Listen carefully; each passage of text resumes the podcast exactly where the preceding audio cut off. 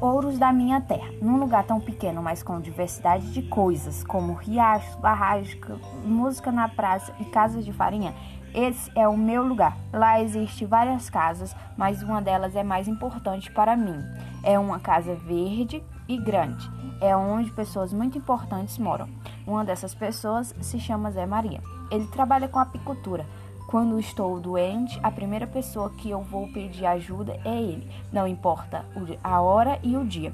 Sempre ele está disponível. Quando estou com gripe, ele me dá mel com piqui. Piqui é uma frutinha amarela espinhenta. Quando eu me machuco ou me queimo, ele prepara água de ele coloca casca de uma árvore em um litro de água e deixa ferver por cinco minutos. Assim a gente não precisa se não precisa comprar remédio nas farmácias. Muitas pessoas que vêm de outras cidades, a maioria das vezes, leva algumas coisas que ele prepara para pessoas que moram longe. Certa noite, minha tia me chamou para ir na casa dela. Quando eu cheguei lá, tinha me esquecido de uma coisa que ela havia me pedido.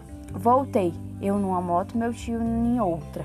Quando olhei para trás, entrou dois cachorros brigando na frente da moto dele. Fiquei preocupada.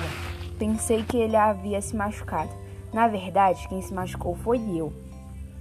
Me ensinaram vários tipos de coisas que poderiam melhorar na queimadura, mas na verdade, a única coisa que fez melhorar mesmo foi a água de aroeira. Não é à toa que sempre tem que ter a água milagrosa na minha casa. Escritora Mirela Martins Fialho.